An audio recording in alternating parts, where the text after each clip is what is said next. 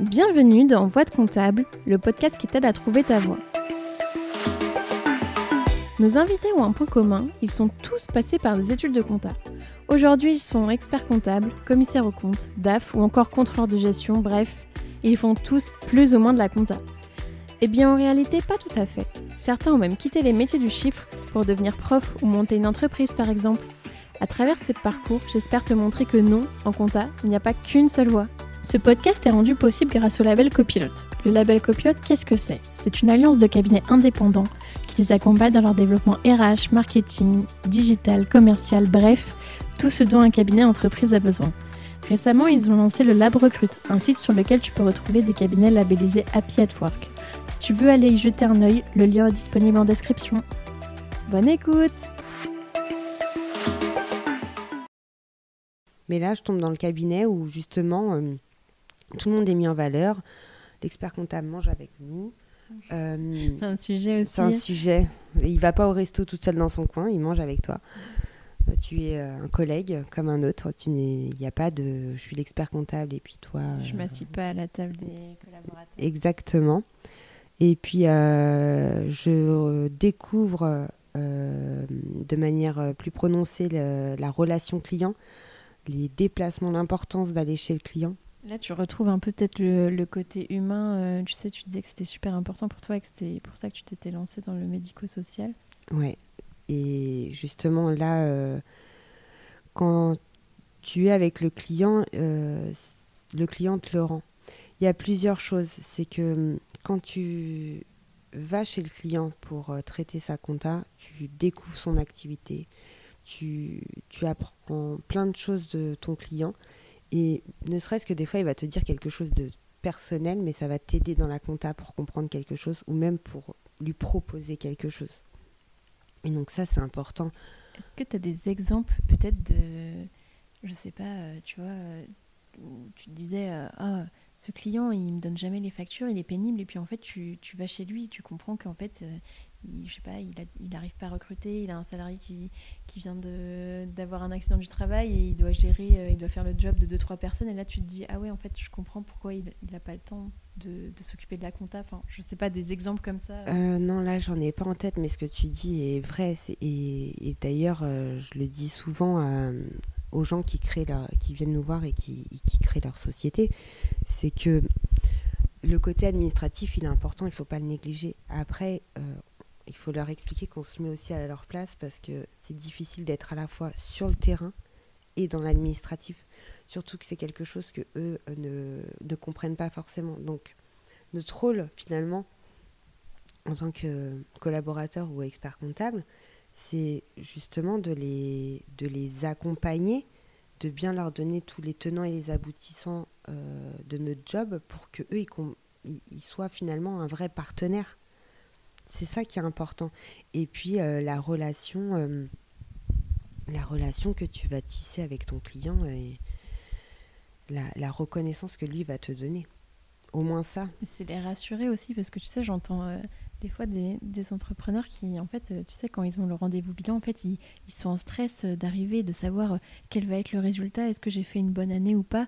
Et vraiment, ils sont ultra stressés. Et après, quand ils ressortent du rendez-vous, ils disent Oh, bah c'est bon, ça s'est bien passé. Mais je trouve ça fou, tu vois, la, pression des fois que certains se mettent sur l'administratif et de se dire oh là là, il faut que j'ai un bon résultat, alors qu'en plus, on, ils nous demandent le résultat, euh, je veux dire, euh, tu peux en discuter avec eux au téléphone avant le rendez-vous plutôt que d'avoir la surprise et de se dire euh, mince, je sais pas du tout où je vais, je sais pas mm. du tout si je suis rentable ou pas.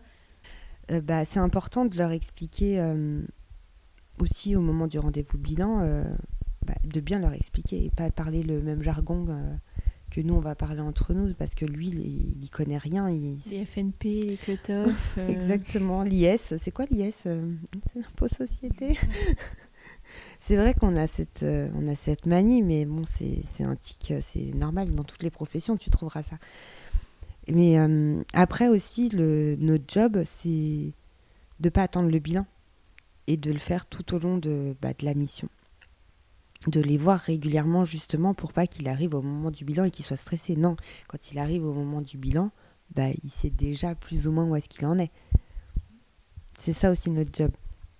Et de le fait d'anticiper ce qu'on va le résultat qu'on va sortir, bah, ça permet aussi d'optimiser et de faire en sorte qu'il ait quelque chose qui réponde à ses besoins, s'il a besoin d'un financement ou ce genre de choses.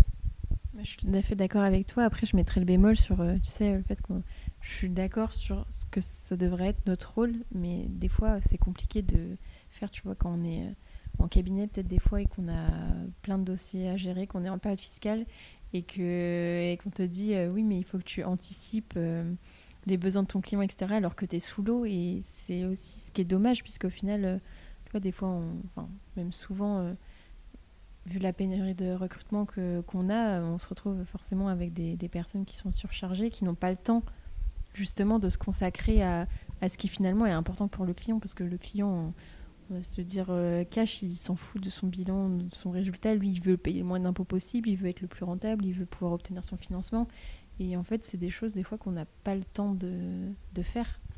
justement, ça c'est le job euh, de, du dirigeant, enfin de l'expert comptable qui dirige son cabinet, c'est qu'il doit budgéter et il doit prévoir une marge, des, enfin, une marge de, de manœuvre pour ses collaborateurs pour, pour qu'ils aient le temps de se documenter et de, ne pas les surcharger, quitte à, à surstaffer les équipes, avoir des gens qui sont là un peu en battement, mais qui sont là aussi pour euh, soulager les collaborateurs. Et puis il y a d'autres dossiers qui vont rentrer, donc il sera déjà là, il sera déjà on va dire, formaté, euh, entre guillemets, aux valeurs du cabinet. Mais il faut pouvoir. Ça, c'est le, vraiment le, boulot de l'expert comptable, c'est d'anticiper, de bien budgéter, de manière à pas euh, surcharger ses collabs pour qu'ils aient ce temps et qu'ils puissent euh, s'épanouir parce que un collaborateur qui n'est pas surchargé, qui va se documenter, va pouvoir apporter du conseil, va pouvoir aller chez le client et du coup, euh, il va se sentir aussi valorisé. Comme quoi, la valorisation, ça passe pas que par la rémunération, ça passe aussi par les, par les missions. Et euh, euh, tu disais tout ce qui est la relation client, qui est en fait super importante, et le fait de, de leur apporter une valeur, au final, c'est plutôt un cercle vertueux, parce que le client va être content des services du cabinet, et peut-être qu'il va même accepter de payer plus cher, de payer pour du conseil, ce qui fait qu'au final, le, cabinet va gagner plus d'argent, donc va pouvoir plus recruter. C'est, au final, c'est un cercle vertueux. Bah bien sûr, et puis euh, c'est important euh, à tous les niveaux, comme tu dis, tant au niveau du client, mais aussi euh, le collaborateur, par exemple, qui est dans un cabinet où l'expert comptable, lui, enfin, on va dire il a d'autres priorités euh, dans son cabinet que le bien-être de ses salariés, bah, le fait que le client rende, on, revient à l'humain, à son collaborateur, euh, bah, qu'il est satisfait du service, bah, fait que le collaborateur sera content aussi, bien que l'expert comptable ne lui aura pas rendu euh, de l'autre manière. Mais ça aide aussi à maintenir les gens. Et c'est super important la valorisation par la reconnaissance et et par euh, enfin la reconnaissance. Euh, euh, sentiment de se sentir utile. Ouais, c'est ça. L'humain, en fait, tout simplement. donc là, si on revient un peu au déroulé, tu es dans ce nouveau cabinet où tu es collaboratrice ah et tu n'es plus, enfin, tu n'as pas de, mission de management. Voilà, je fais mon petit travail euh, quotidien. En même temps, je travaille. Euh, je... Tu valides tes, tes UE Je passe mon DSCG, donc j'opte pour euh, management, contrôle de gestion, à essayer de valider au moins à 12. Donc là, tu valides ton DSCG puisque tu as 13 management, contrôle, gestion. Donc maintenant, c'est dernière étape, c'est le stage. C'est ça. Donc je le fais au sein du cabinet où je suis donc à Saint-Mandé. Donc, euh, en fait, au niveau des missions euh, par rapport au stage, bah, ça n'évolue pas. Euh, en fait, j'arrive pas à percevoir les perspectives d'évolution, même si je pense qu'il y en avait, mais le problème, c'est qu'il est, il est plutôt interne. C'est que moi, j'ai besoin de me projeter. Enfin, ça se voit dans mon parcours. J'avais toujours besoin de tout cadré pour avoir un objectif fixe. Donc le fait d'être de, d'être dans le néant, là, bah, ça ne m'a pas aidé. Après, j'avais une, manage, une manager qui était euh, excellente, mais pas diplomate, et donc ça ne correspondait pas à mon caractère. Donc euh, j'ai dû partir. enfin, je, suis partie de mon propre chef, donc j'ai essayé de trouver quelque chose où, où je pourrais faire mon stage avec des, des, missions à plus forte valeur ajoutée, avec un, un poste plus qui serait tourné vers le management de, personnes, et puis bah, des missions un peu plus en rapport avec le cursus notamment tout ce qui est gestion du, cabinet, puisque euh, en fait à aucun moment du, cursus du stage ou même dans, ton, dans la plupart des cabinets, finalement on te cantonne à des tâches de collaborateur et, euh, et tu vois pas comment gérer un cabinet ou, comment euh, t'apprendre à, exercer ton métier. Ça c'est un vrai sujet parce que on peut passer le deck et quand on, parle, on dit euh, oui, on est expert comptable, on fait du conseil, de l'accompagnement, euh, on fait de la compta, on produit des comptes, mais souvent on est, la plupart du temps, on est associé et du coup il y a aussi le côté un peu entrepreneur de comment tu gères ta propre boîte et c'est des choses qu'on nous apprend pas dans le cursus, on nous dit pas comment tu fais ta stratégie marketing, comment tu recrutes des gens, comment tu calcules ta rentabilité, est-ce que tu prends, est-ce que tu fais un suivi des temps ou pas, il y a deux teams. Euh, est-ce que tu mets tes collabs à 40 heures? Est-ce que tu les mets à 35 Est-ce que, enfin, tout ce genre de choses qu'on n'apprend pas. Euh, Exactement. Et du coup, donc tu trouves un cabinet qui te propose de peut-être d'avoir plus d'émissions organisationnelles? C'est ça. Donc euh, j'atterris à Créteil. Donc dans un cabinet dirigé par deux femmes. Donc déjà, je me dis, bon, elles vont mieux comprendre mes problématiques. elles sont passées par là, certainement euh, en tout cas, elles sont femmes.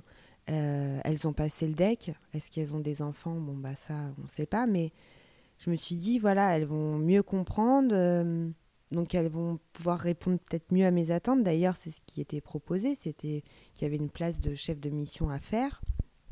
Donc je me suis dit, bah, on y va.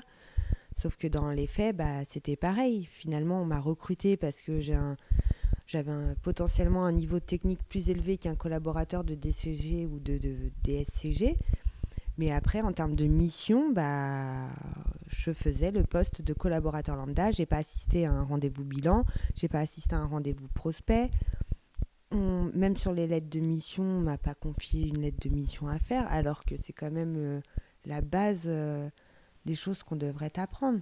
La lettre de mission, si tu peux expliquer ce que c'est pour ceux qui peut-être ont pas sont pas encore euh, vraiment dans, le, dans le vif du sujet. C'est vrai qu'on entend beaucoup parler de ça, mais on ne sait pas vraiment ce que c'est.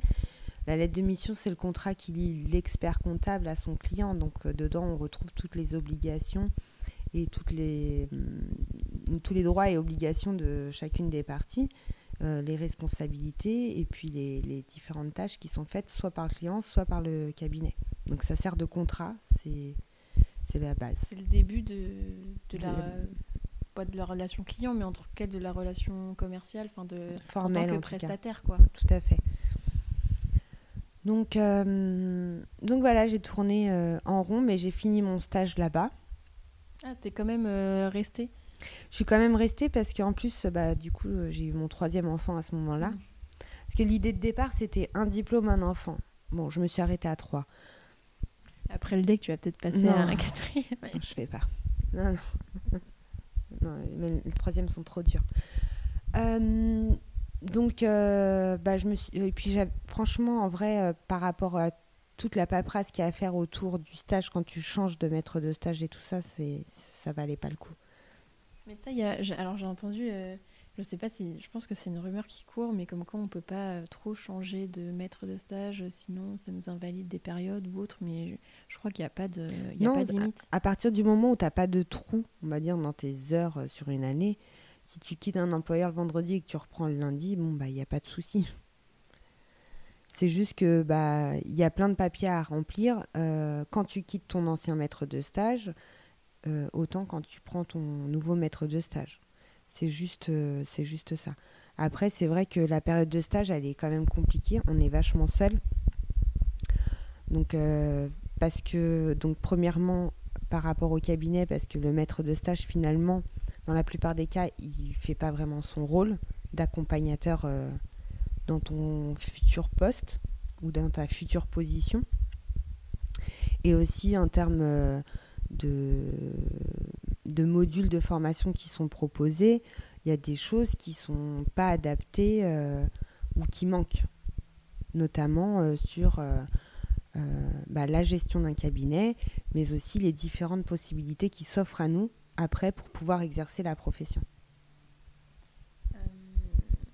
tu dis qu'on se sent seul et peut-être aussi qu'on n'est pas forcément toujours accompagné par son tuteur parce qu'il faut rappeler que quand même vu qu'on est en stage d'expertise comptable, a priori au bout de trois ans on est censé pouvoir être expert comptable.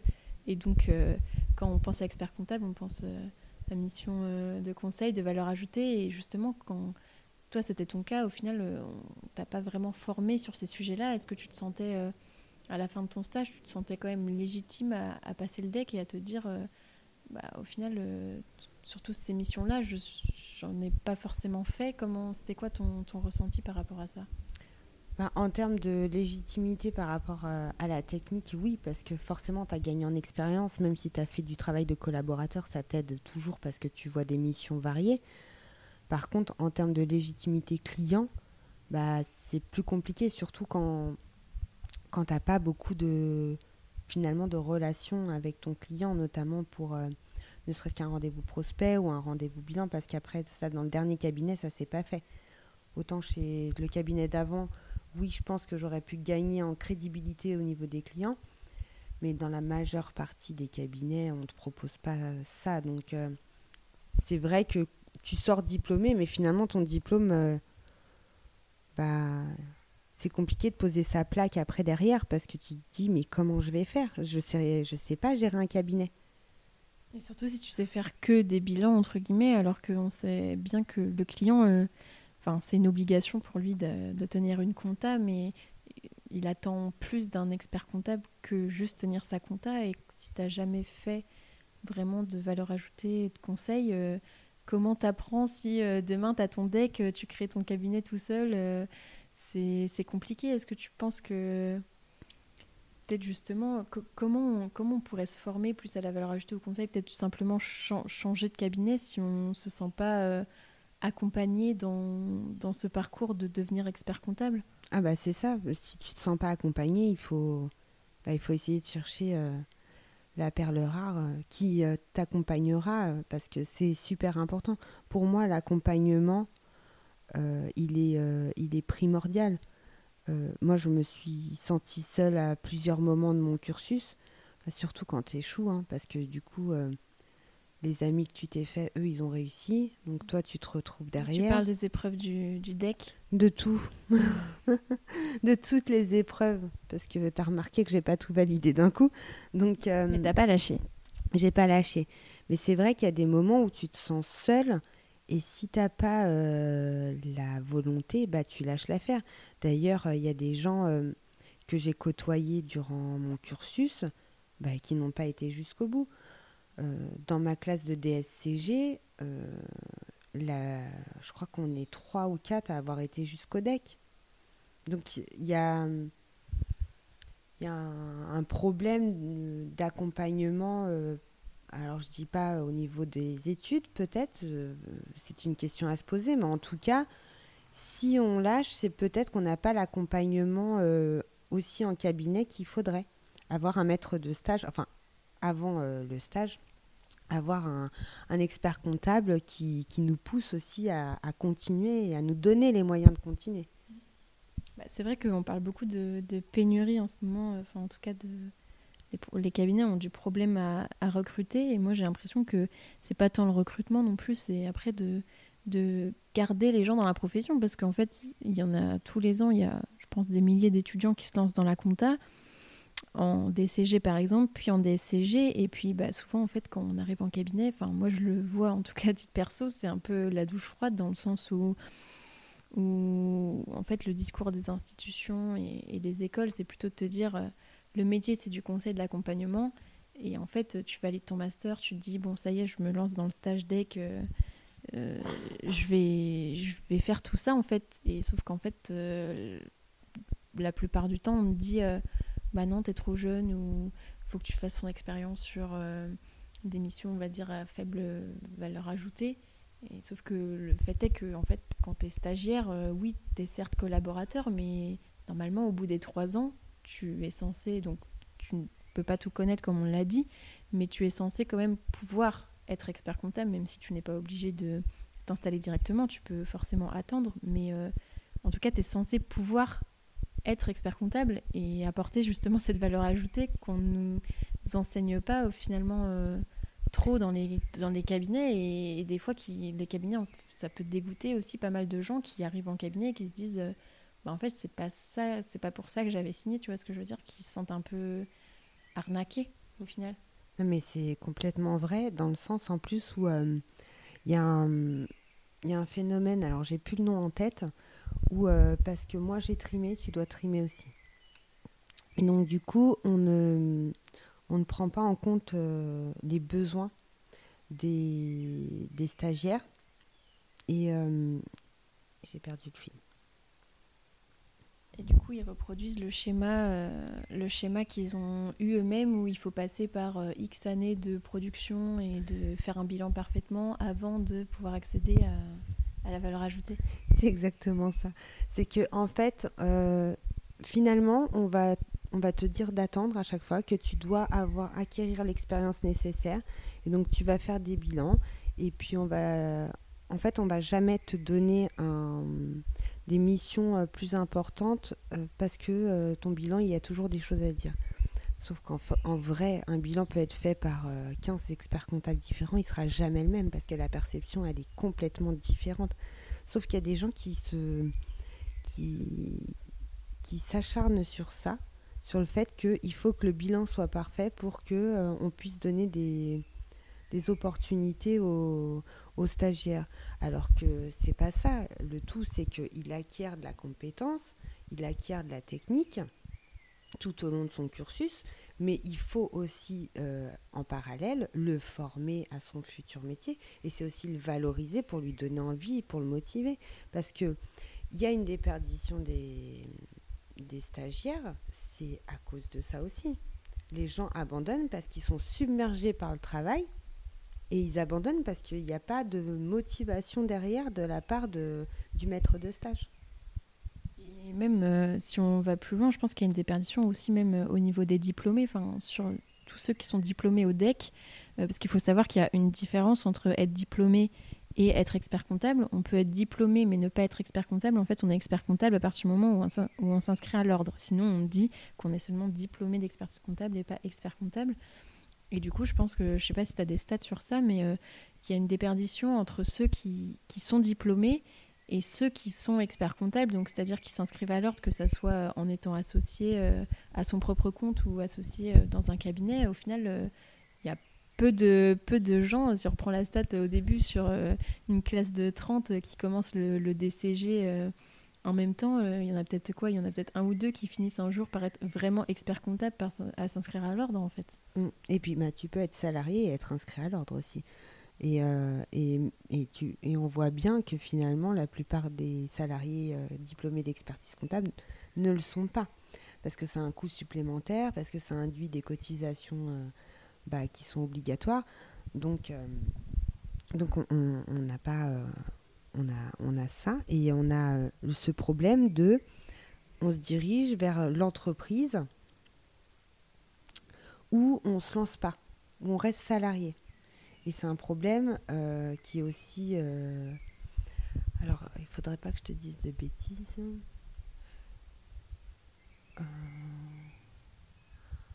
En vrai, j'ai pas les chiffres en tête. Il ce qui serait important de voir peut-être, c'est le nombre de personnes qui passent le diplôme ou qui sont diplômées et de voir à la prochaine commission combien il y a d'inscrits. Euh, alors ça, je crois que j'ai l'info. Enfin, en fait, c'est compliqué parce que je crois que même l'ordre n'a pas vraiment l'info. Je crois que c'est un tiers, mais parce qu'en fait, il faut prendre en considération que euh, c'est pas forcément, euh, si tu es diplômé euh, en, admettons, en juillet, tu vas pas forcément t'inscrire l'année qui suit. Donc en fait, à chaque fois, tu as un décalage. Est-ce que. Enfin, tu peux t'inscrire deux, trois ans plus tard, par exemple. Donc ça, en fait... ça serait bien que l'ordre fasse une étude comme ça, de savoir ce, cette personne qui s'inscrit, depuis quand elle est diplômée. Moi, quand j'avais fait le, mon, enquête dans le cadre du mémoire. Tu peux rappeler sur quoi tu avais fait ton, ton, thème de mémoire? Euh, L'accompagnement des femmes experts comptables dans leur ascension professionnelle. en proposant de mettre en place un mentorat entre consoeurs. Et donc, euh, donc je me suis euh, posé la question de savoir combien de temps après le diplôme on s'inscrit, quand on est inscrit bien sûr. Et donc, euh, déjà, il y a beaucoup plus d'hommes que de femmes qui s'inscrivent. Et au niveau des diplômés, est-ce qu'il y a autant d'hommes que de femmes diplômés à, peu près? Alors, quand on. Oui, tout à fait. Elles sont, elles sont autant que les hommes à présenter le diplôme, et elles sont quasiment autant de diplômés. Sauf qu'en fait, euh, j'ai remarqué aussi euh, dans cette enquête que même quand les femmes s'inscrivent, elles s'inscrivent plus tardivement après le diplôme que les hommes. Souvent, les hommes, ça va être euh, avant, dans les 5 ans qui suivent l'obtention du diplôme, alors que les femmes, ça va être sur une durée supérieure à 5 ans. Je pense qu'il y a aussi peut-être le, le fait est que en général, quand on est diplômé, c'est à peu près aux âges 25, 30, 35. Et c'est aussi les âges où potentiellement on, achète une maison, on fait des travaux, on, a des enfants. Et peut-être que ça joue aussi, puisque comme on sait aujourd'hui que bah, même si les, choses ont tendance à bouger, euh, euh, on est un peu, euh, on va dire, qu'on on a quand même un rôle important à, jouer auprès des enfants quand, quand on est une femme, et c'est aussi un rôle que nous assigne un peu la société, nous le rappelle, comme on, on en parlait un peu en off, que même quand, la, quand on a des enfants sur la fiche euh, contact, euh, quand on met le nom du père et le nom de la mère, c'est toujours la mère qu'on va appeler. Donc en fait, même si, même si les choses bougent, la société un peu nous rattrape parfois pour nous dire que tu es la femme et donc tu es en charge des enfants. Donc je pense que ça, ça joue aussi ça, cet aspect maternité dans, dans la vie pro. Si tu obtiens ton deck et puis que tu as des projets peut-être d'enfants, tu te dis bah, l'association euh, Créer mon cabinet, je verrai plus tard. Est-ce que c'est un aspect que, que tu as traité peut-être dans ton mémoire, euh, l'impact de la maternité justement sur euh, la vie professionnelle des femmes ou, pas du tout? Alors je l'ai traité, mais alors pas dans, dans cette proportion-là. Ça a été plus de savoir si la maternité était un frein dans, le, dans leur ascension. Et, euh, et en fait, euh, ça concerne pas que les experts comptables, ça concerne aussi bien les collaborateurs. Donc euh, la maternité, c'est un frein, quoi qu'il arrive, dans la plupart des cabinets. mais c'est un frein que les femmes vont se mettre elles-mêmes, parce qu'elles justement, elles vont se elles vont culpabiliser en se disant je vais pas faire carrière, je veux faire un enfant. Qu'il faut choisir entre carrière ou, Exactement. vie familiale. Et, oui. Euh, mais il y a aussi le fait, euh, et on en parlait euh, également en off, qu'il y a quand même un plafond de verre, donc une barrière qui est invisible et qui permet à la qui, qui empêche plutôt la femme de monter parce qu'on est aussi dans une profession qui est encore très euh, masculine et qu'il euh, y, a, une, sorte de cooptation euh, masculine qui, se fait parce que on a encore des experts comptables dirigeants qui sont des hommes et qui naturellement entre une femme stagiaire ou un homme stagiaire vont vont par légitimité, on va dire, se diriger plutôt vers, euh, vers quelqu'un qui lui ressemble. C'est ça. Et puis, si, petite anecdote euh, pour le podcast, euh, du coup, c'est que donc moi, quand j'ai cherché des intervenants, même sans le, sans le, vouloir, en fait, j'ai contacté autant, à peu près autant d'hommes que de femmes. Et en fait, le problème que j'ai eu, c'est que euh, bah, j'ai eu quasiment tous les hommes qui m'ont dit oui, et en fait, euh, les femmes qui ne répondaient pas ou qui me disaient non. Et je me suis retrouvée à avoir euh, au début six hommes et une femme, alors que c'était pas du tout les proportions dans lesquelles j'étais partie au départ. Et donc, j'ai demandé à, à, Vanessa et à d'autres personnes s'ils connaissaient justement des femmes qui, qui, pouvaient partager leur parcours aussi, parce que c'est important de pouvoir se projeter, que si on n'a que des figures masculines de, de pouvoir euh, voilà, se dire euh, bah voilà, c'est une femme, en plus elle est en reconversion, elle, a eu trois enfants, et de se dire que, que c'est possible, parce qu'en fait, si on n'a que des, des, modèles masculins, même inconsciemment, on va se dire euh, en fait, c'est pas, pas fait pour, pour moi. Oui, et puis la femme va pas vouloir se mettre en avant. C'est ça.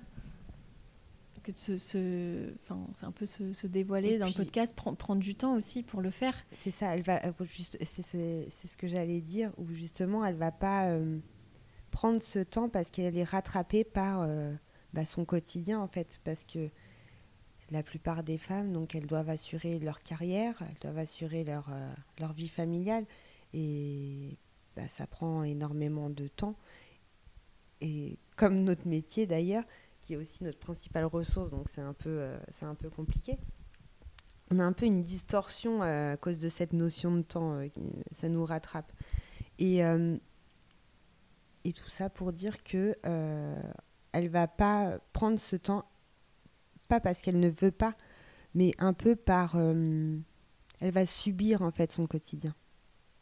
Prendre ce temps, c'est un peu du temps pour soi aussi, de, de penser à autre chose que, que euh, potentiellement euh, se, se voir en tant que mère ou se voir en tant que, que collaboratrice ou stagiaire ou expert comptable, de- d'essayer de, tu vois, de, de raconter son parcours. Enfin, c'est plus du temps que tu prends pour prendre soin de toi. Et en fait, des fois, c'est. Enfin, je veux dire, au niveau de la santé mentale ou autre, et c'est peut-être du temps des fois qu'on n'a pas ou qu'on prend pas aussi. Oui, parce que là, bon, ça nous fait comme une sorte euh, de, de thérapie, mais c'est aussi un, un moment où, euh, où on échange et on partage pour aider euh, les autres aussi. Parce que ça, c'est super important.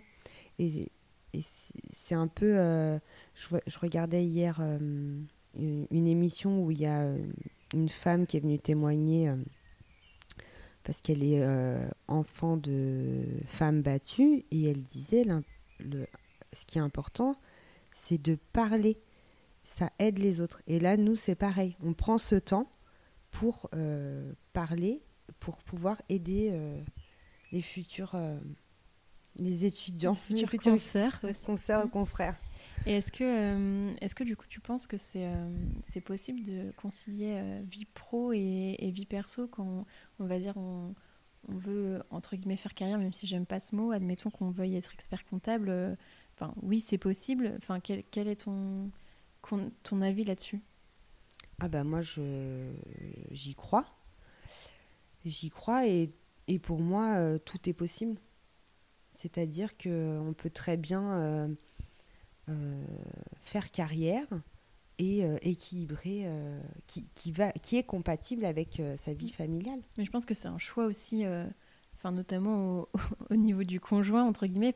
Si on veut pouvoir se consacrer nous aussi à notre vie pro, c'est aussi avoir un conjoint qui lui peut-être accepte de d'avoir euh, de prendre son, son rôle je veux dire euh, par exemple de, de père si on est dans un couple hétérosexuel de plus euh, de mieux répartir en fait les rôles et qu'on soit pas le seul le seul parent Alors je vais mettre un bémol à ce que tu dis parce que faire carrière, à mon sens, c'est pas forcément faire des heures.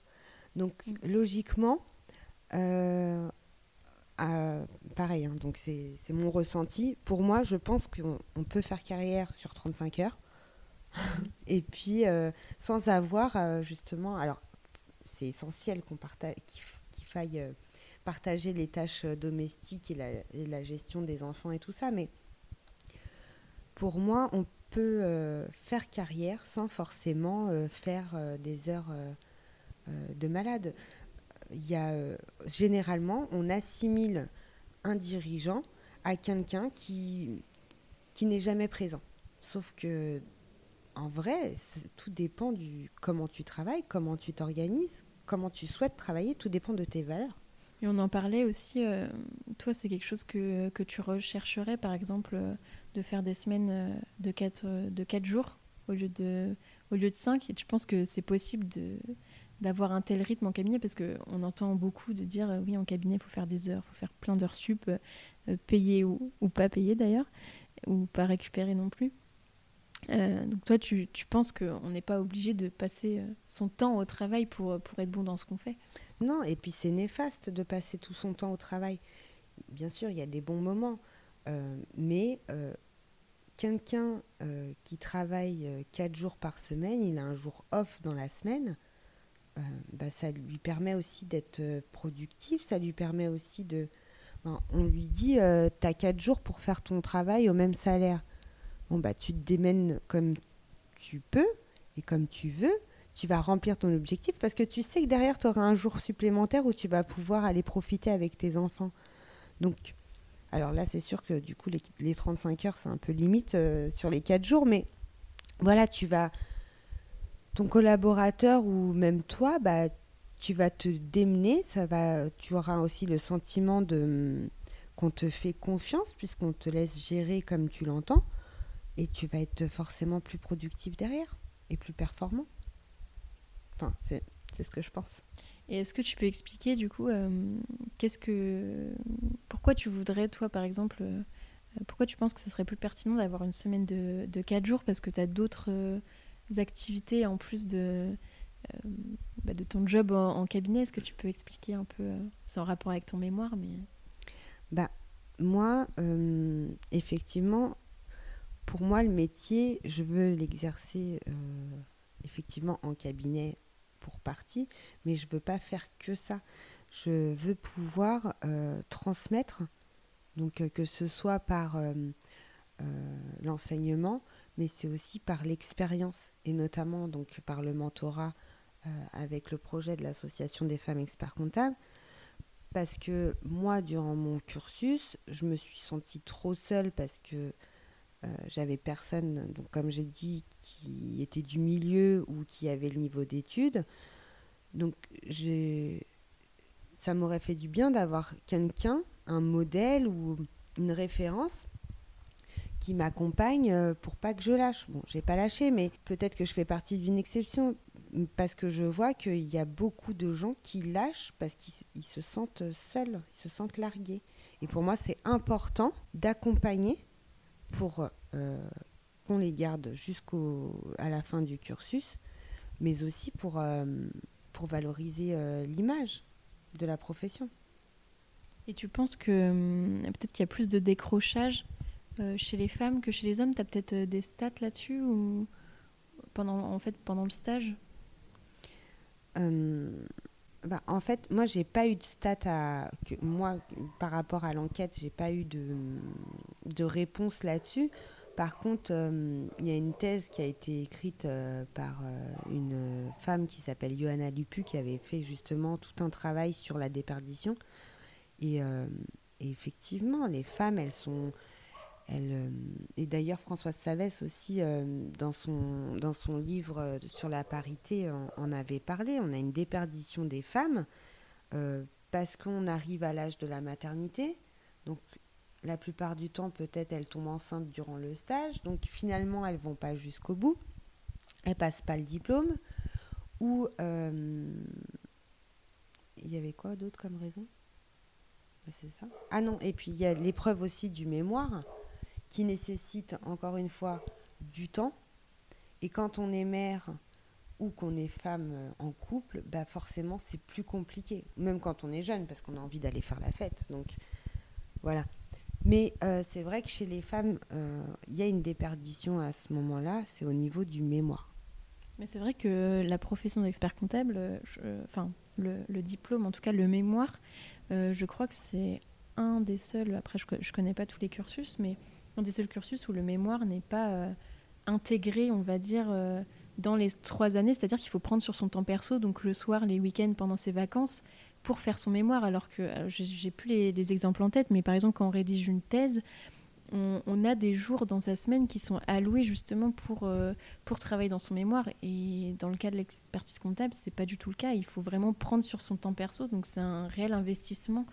Et je pense que c'est là aussi, ouais, c'est vrai qu'il y a une grosse déperdition parce qu'en fait, souvent, les personnes passent leurs deux épreuves écrites et ensuite se laissent du temps pour passer le mémoire et des fois n'ont pas le temps ou ne prennent pas, ne trouvent pas le temps pour écrire ce mémoire de 100 pages. motivation, parce qu'il euh, il suffit qu'après, entre-temps, tu aies les résultats des écrits et puis que c'est pas glorieux, tu te dis, il faut que je mise tout sur le mémoire. Bah, c'est compliqué. Et puis, euh, quand c'est pareil, quand tu es mère... Euh, bon, après, je parle de ma propre expérience, hein, c'est pour ça que je dis ça, mais tu te retrouves au mois d'août avec tout le monde en vacances et puis toi, tu dois rédiger ton mémoire. Oui, c'est compliqué.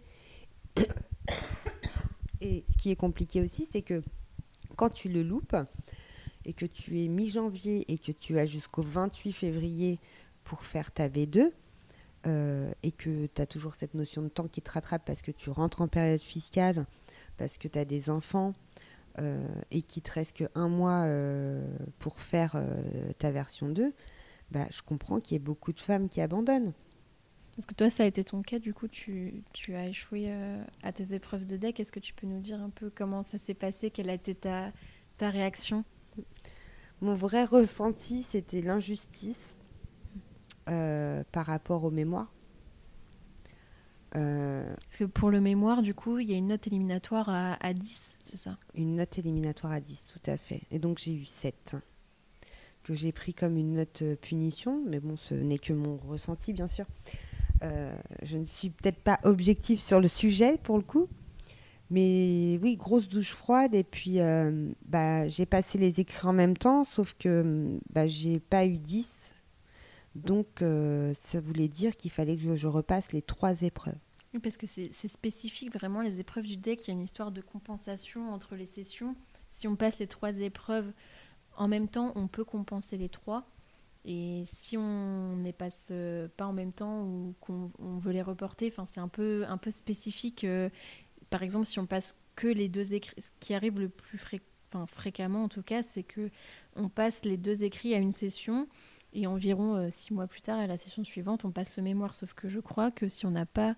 Euh, donc si on passe les deux écrits et qu'on n'a pas la moyenne de, de 10, on n'a pas, en, en, faisant jouer les coefficients. Non. Euh, non, tu peux plus compenser. Ça a changé? La seule compensation possible, c'est quand tu passes les trois. Si tu passes les deux écrits, il faut que, il faut que tu aies 10, au moins. 10 en moyenne en tenant compte des coefficients aux, écrits. Voilà, on parle de valider, tu mm. sais, un peu comme euh, à l'intec. C'est valider. Mais si, par exemple, si tu as 9 en, révision et 14 en déonto, euh, tu, tu, valides Je crois pas. Il faut avoir 10 en déonto et 10 en révision. Parce que révision, c'est enfin, quand même une épreuve qui n'a pas un très bon taux de révision. Je crois que la moyenne, c'est 9. donc. Euh, c'est pour ça que, justement, ils incitent à passer les trois en même temps. Hmm. Il me semble que c'est ça, tu revérifieras. Oui, je revérifierai. euh, en tout cas, toujours est-il que. Euh, en tout cas, si tu n'as pas 10, tu ne peux pas reporter tes notes. Hmm. Si tu... Donc, toi, c'était ton cas? Voilà, c'était mon cas. Et puis, pas de note éliminatoire aussi. Hmm. Parce que si tu as. Si tu 6 as... ou 10 pour le mémoire. Voilà, si tu as 15 au mémoire et puis 5 en déonto, tu passes pas. du coup... Donc là, c'est la douche froide quand tu as les résultats. Ah oui, douche froide. Et puis, bah, hum, qu'est-ce qu'on fait? Est-ce qu'on lâche tout? Maintenant qu'on est si près du but. Euh. C'est ça. Alors, euh, au début, tu es envahi par le sentiment d'injustice. Euh. C'est comme un deuil, un peu. C'est exactement ça. Tu, tu passes par les étapes du deuil. Et puis, mais tu crois pas. Enfin, t'as pas la phase où où tu as encore le doute, euh, non, c'est une erreur, euh, non, tu, sais que tu l'as pas, c'est mort. Donc tu n'as pas cette phase-là du deuil. Et, après, tu as un seul mot, c'est résilience. Donc euh, tu, tu, te relèves et puis, puis tu mets les moyens pour y arriver. Donc pour ça, il te reste un mois et demi. Si tu as une vie de famille, un travail, bah, c'est compliqué. Donc bah, moi, mon organisation, c'est que... Bah, tu travailles sur ton mémoire de 6h du matin à 8h. Après, tu t'occupes des enfants, tu les emmènes à l'école, tu vas travailler. Le soir, tu les récupères, tu les jettes. non, tu leur donnes... tu les couches et après, tu retournes bosser sur ton mémoire. Et puis le week-end, bah, tu fais que ça. Donc. Euh, Mais jamais 203 au final, euh, ton DCG, tu l'avais pas eu du premier coup, ton DCG non plus. T'es es constante finalement. Finalement, je suis constante. Bon, euh, franchement, en vrai, j'avais foi de le valider du premier coup parce que j'y croyais vraiment. Et euh, je pense aussi que ça a joué euh, sur ma déception à moi. Mais bah, c'est pas grave. C'est après, c'est là aussi où c'était bien, c'est que je me suis dit c'est l'opportunité de d'améliorer ce que j'avais fait. Oui, c'est ça, parce que du coup, la question que je voulais te poser, c'est euh, quand on échoue au mémoire, là par exemple, est-ce que tu es obligé de remodifier ton écrit? Est-ce que tu peux simplement modifier ton oral? Comment ça se passe?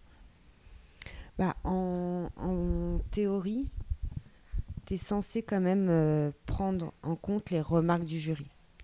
Alors, tu as des soutenances où tu le sens tout de suite et tu as déjà un peu des pistes euh, d'amélioration qui te sont données par les remarques qui te sont faites. Enfin, c'est pas direct, c'est plutôt fait de, façon indirecte.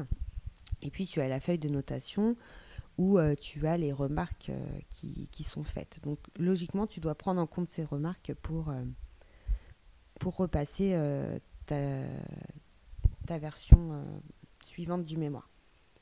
Et puis tu, tu as la possibilité de conserver ton jury initial ou bien de le changer. Donc ça, c'est vraiment au choix. Euh, il ne faut pas redéposer une notice pour le changer. On peut choisir euh, de changer de jury. Euh. Oui, tout à fait.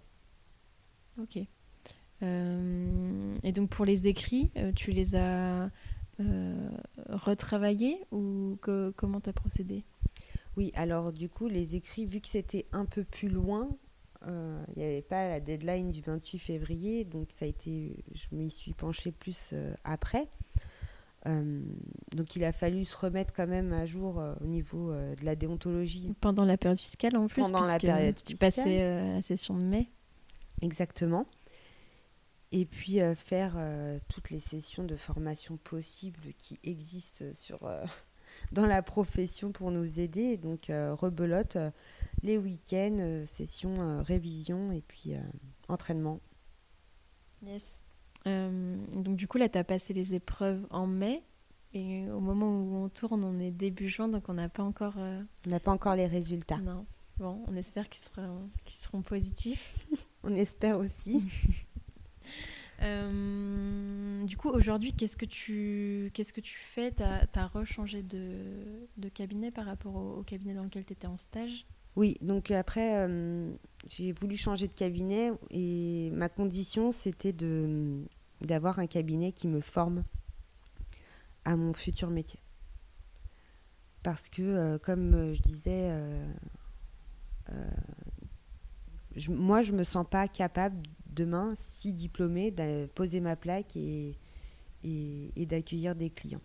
J'ai besoin, on a, et je pense que c'est tout le monde, après, tu as des gens qui sont plus courageux que d'autres. Hein. Euh, c'est une question de tempérament aussi.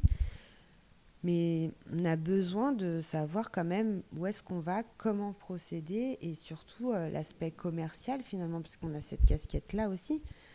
Tu reçois un prospect, il faut pouvoir aussi avoir les arguments qui permettent de différencier des concurrents parce qu'on a quand même, il y a quand même beaucoup de concurrents. Mmh.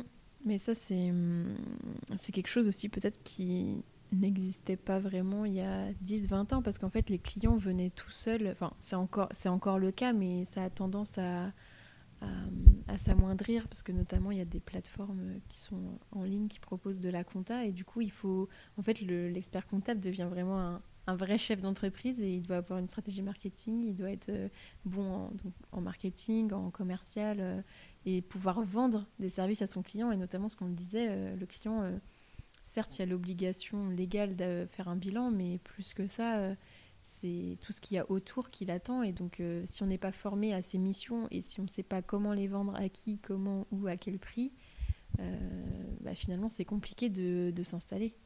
Bah, c'est très compliqué, d'autant plus que hum, il y a quelques années, on n'avait pas ce problème-là parce que les clients venaient aussi beaucoup par le bouche à oreille. Aujourd'hui, on a les réseaux, les sites internet. Et, d'ailleurs, même pour recruter, euh, on a beaucoup de, de, gens de la génération euh, Y, on va avoir les Z qui vont arriver, enfin qui sont déjà en train d'arriver, et ils sont ils ont ce côté-là, euh, j'ai envie de dire numérique, digital. Donc digital, comment on dit euh, Digital native, Ouais, voilà, c'est ça, qui sont nés, euh, enfin, par exemple, euh, comme moi, puisque je suis née en 98, j'ai toujours quasiment connu les ordinateurs. donc en fait, on est habitué à voir comment ça marche, qu'est-ce qu'on attend nous en tant que consommateur quand on fait une recherche sur Google, on utilise tout le temps notre portable. Exactement. pour nous, ça paraît évident. Et, et justement, et aujourd'hui, c'est ça, et les les clients comme les collaborateurs qu'on va recruter, quand euh, ils vont chercher un cabinet euh, d'expertise comptable, ils vont, ils vont taper sur Internet et puis ils vont regarder le site Internet ou ils vont regarder les avis. Puis il y a les réseaux sociaux aussi. Donc c'est super important maintenant dans la formation d'intégrer aussi cet aspect-là. Mm. Parce que c'est c'est la nouvelle société, c'est comme ça que ça va fonctionner. Donc il faut, il faut le faire dès maintenant. Et euh, donc là, tu es actuellement, on peut dire que tu es chef de mission. Ouais. Et quelles, euh, quelles sont tes, tes missions exactement? Qu'est-ce que tu fais? Alors du coup, euh, donc, je suis expert comptable mémorialiste, mmh. c'est ça qu'on dit. et donc, en vrai, c'est juste un titre euh, qui n'est pas reconnu en cabinet. Euh, parce que ta signature de mail euh, reste collaborateur ou chef de mission. Donc ça ne change rien tant que tu n'as pas le diplôme. parce que c'est mm. important de le dire. tu n'as pas le droit de dire que tu es expert comptable ou diplômé d'expert comptable. c'est quelque chose. c'est quelque chose qui m'a toujours frustrée, même en tant qu'expert comptable stagiaire.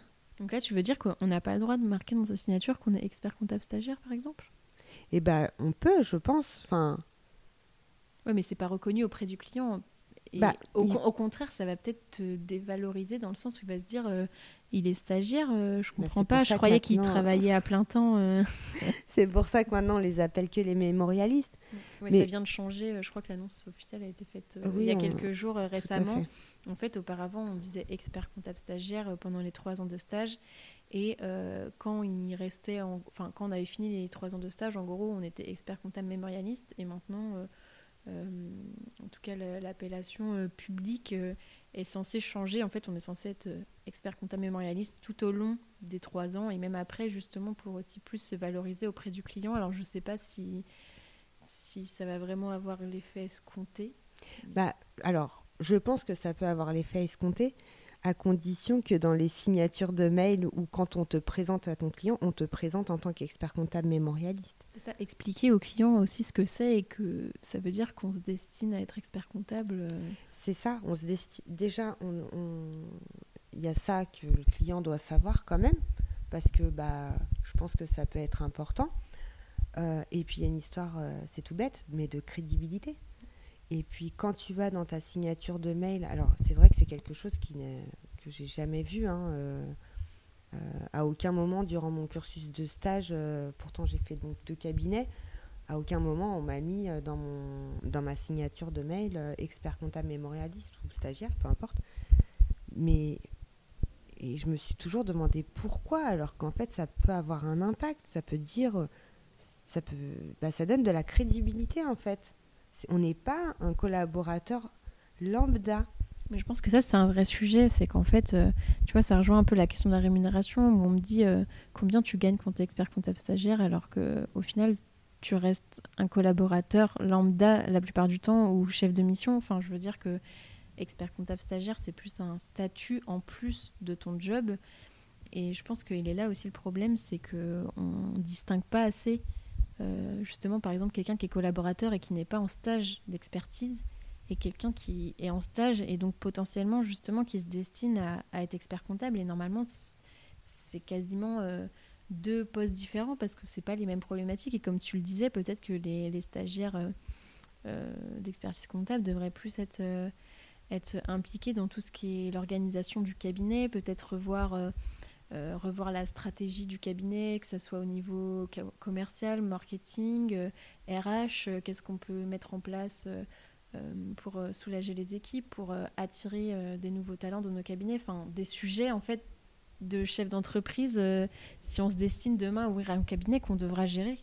Ah, mais c'est sûr. Et pour en revenir sur l'histoire de la signature aussi, parce que c'est important, souvent dans les, quand le client est habitué à avoir affaire à l'expert comptable ou ce genre de choses, ou quand il a une question qui est assez technique, donc naturellement, il va se diriger vers la personne euh, expert comptable parce que il y a quand même cette notion de c'est lui le sachant, donc euh, plutôt qu'à la collaboratrice.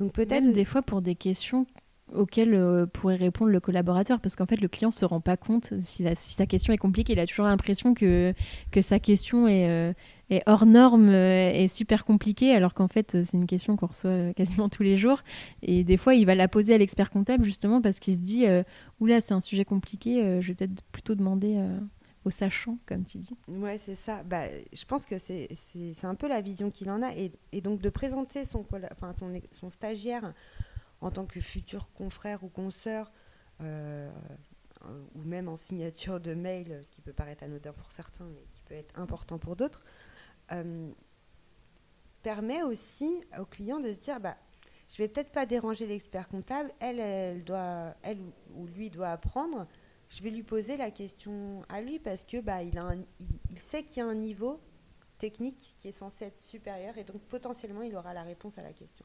Donc ça peut aussi décharger les experts comptables qui sont, qui sont euh, en haut, mais il, y a plein d'enjeux en fait dans, dans, cette, euh, dans cette appellation qui est anodine. Et même si ça me refait penser à une question que je voulais te poser, justement, euh, je pense qu'en effet, les, les mots qu'on emploie sont importants. Euh, moi, j'essaye, tu vois, d'utiliser le terme experte comptable ou experte comptable stagiaire. C'est quelque chose que j'utilisais pas du tout avant et que j'ai vu une fois sur un profil, sur LinkedIn sûrement. Et je me suis dit, mais oui, en fait, enfin quand on est une femme, on met un E à la fin des mots. Est-ce que, est-ce que toi, c'est un c'est quelque chose qui est important pour toi ou tu penses que c'est pas grave euh, avec ou sans eux, ça change pas grand chose euh, Je t'avoue, j'ai pas euh, réfléchi à cette, à cette question. Aujourd'hui, j'ai envie de te dire, en vrai, pour moi, ça n'a pas d'importance parce que, comme je l'ai dit, je l'ai fait à la base pour le titre. Donc, peu importe le titre, expert ou experte, c'est juste cette reconnaissance. Après, ce qu'il faut féminiser, franchement, j'ai pas j'ai pas d'avis. Je pense que chacun chacun fait comme.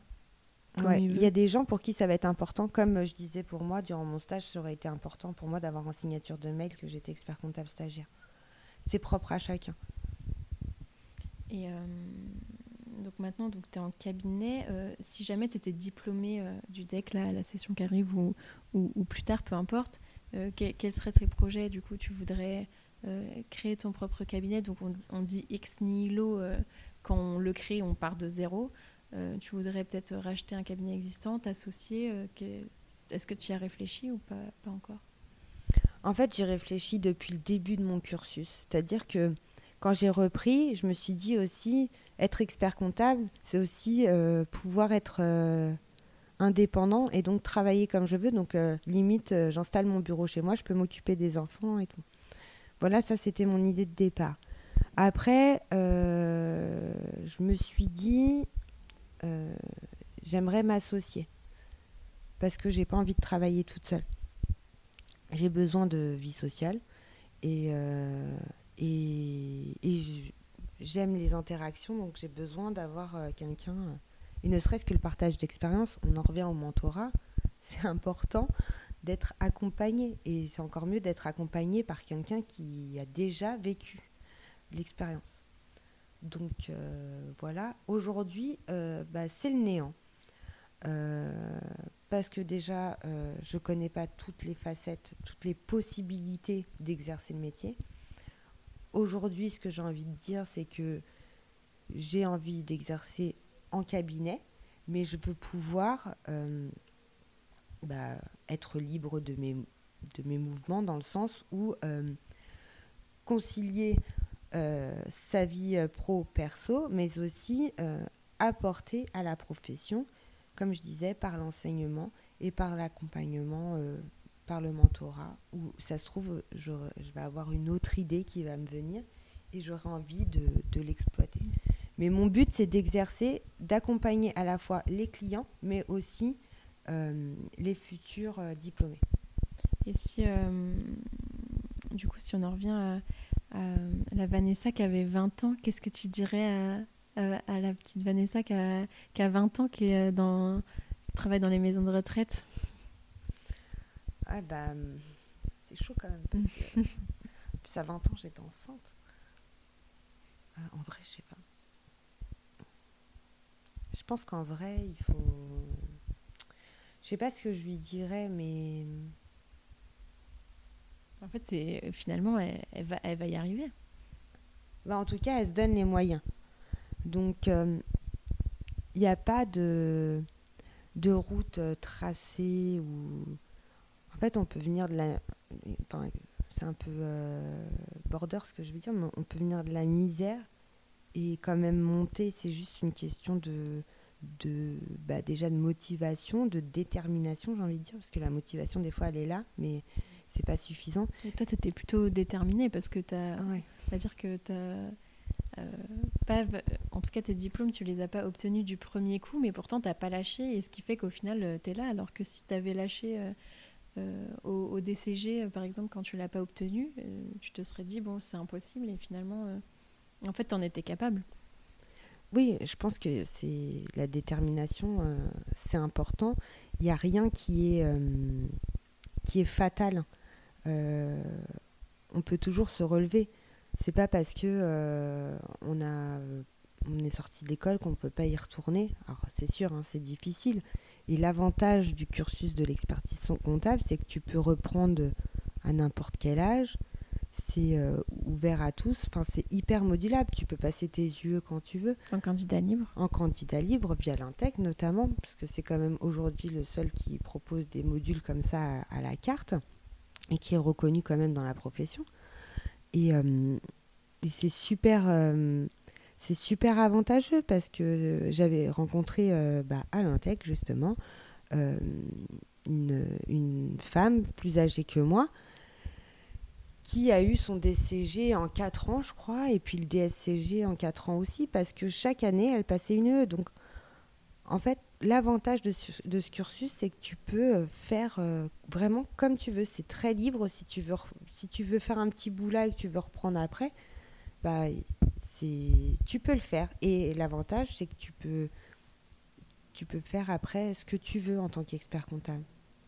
Mais moi, ce que j'aime bien dire, c'est qu'en fait, euh, expert comptable, ça veut tout rien dire, parce qu'au final, euh, d'un expert comptable à l'autre, euh, il peut faire euh, des choses qui sont complètement différentes, que ce soit au niveau des missions, au niveau des clients, au niveau de l'organisation du cabinet. Il y en a qui touchent qu'à l'organisation du cabinet, qu'au commercial, euh, qu'à la qualité euh, de la production. Enfin, en fait, on peut faire tout ce qu'on veut, on peut même mettre prof. C'est aussi, bah, du coup, l'objet du podcast de dire qu'on est le deck ou pas forcément. En fait, on peut faire plein de choses différentes. Mm.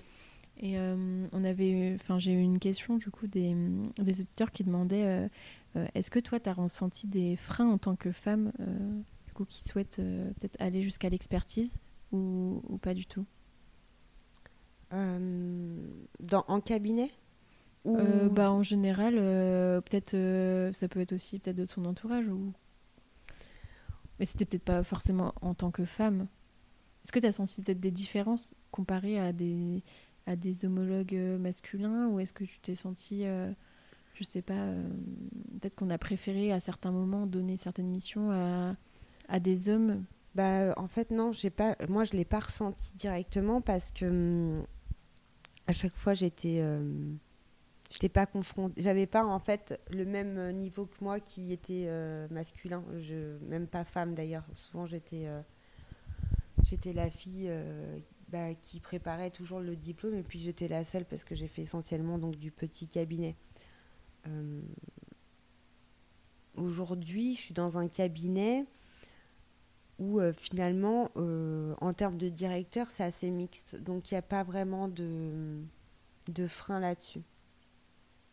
Je pense que c'est aussi souvent des freins qu'on peut se mettre soi-même. C'est enfin, de plus en plus. je pense qu'il y a des freins qui tombent du côté externe, mais forcément, on continue de s'en mettre. Et c'est, c'est un peu ce qu'on disait tout à l'heure, euh, tu sais, avec euh, Mélissa euh, Demandre qui avait fait.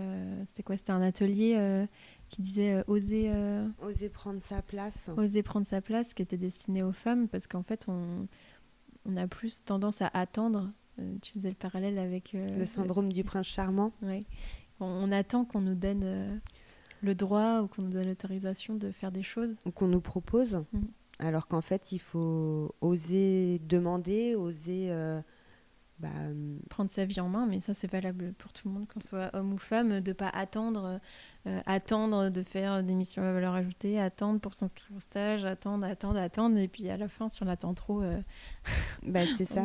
on, on, en on, en revient au contraste du temps dans la qui est euh, problématique puisqu'à la fois c'est notre principale ressource puisqu'on vend du temps, mais c'est aussi un frein énorme euh, dans euh, l'évolution, que ce soit homme ou femme, ou, mais une, évolution dans le cursus, mais aussi euh, en dehors du cursus, dans la montée en grade en interne.